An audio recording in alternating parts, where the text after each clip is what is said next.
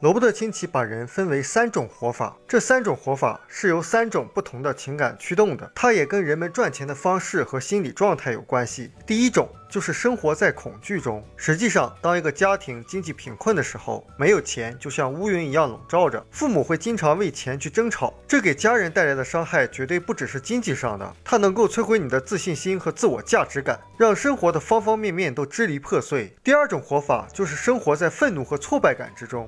因为这些人每天都按时起床上班，而他们真正想做的可能是其他的事儿。他们可能又会兼职很多工作，或者业余时间做一个 S 象限的生意，就是为了能赚更多的钱。但是就很忙喽，体力和精力都处在紧张的状态下。生活在这种情绪的人，也许有一份很好的工作和很高的收入。但是他们没办法停下来，这就是为什么他们会有挫败感。因为一旦停下来，整个的生活就会土崩瓦解。这类人常常会说：“我没有办法，我如果停下来的话，我怎么生活？”而且他们非常期待假期，甚至与有的朋友分享说，在假期即将开始的时候，他就开始忧虑假期之后又要上班了。他们总在算多少年以后我就可以退休了。第三种活法的人是生活在喜悦、平静和满足中。第三种活法的人能够保持内心平静，因为他们不管是否工作，都会有足够的收入，也就是我们所说的财务自由状态。他们也许还在努力的工作，只是因为他们喜欢做这件事情。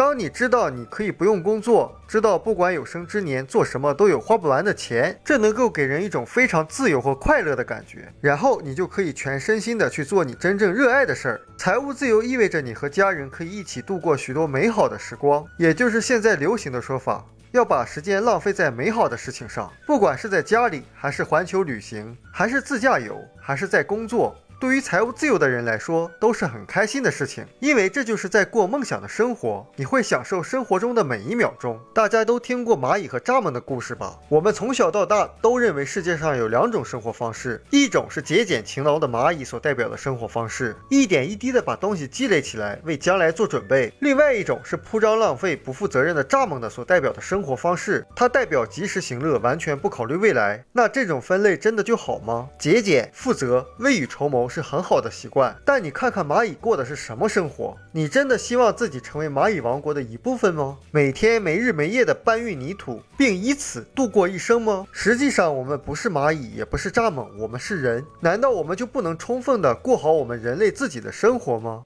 这就是为什么我们要掌握获得财富的基本原则，提高财商。如果你能够聪明的管理自己的金钱，管理时间和精力，如果你能够在人生中做出正确的选择，并且有勇气去追求梦想，那么财务自由是可能的。我们书友会希望用十五年时间带动一亿人读书，改变思维，思考致富，和一千个家庭共同实现财务自由。快来加入我们吧！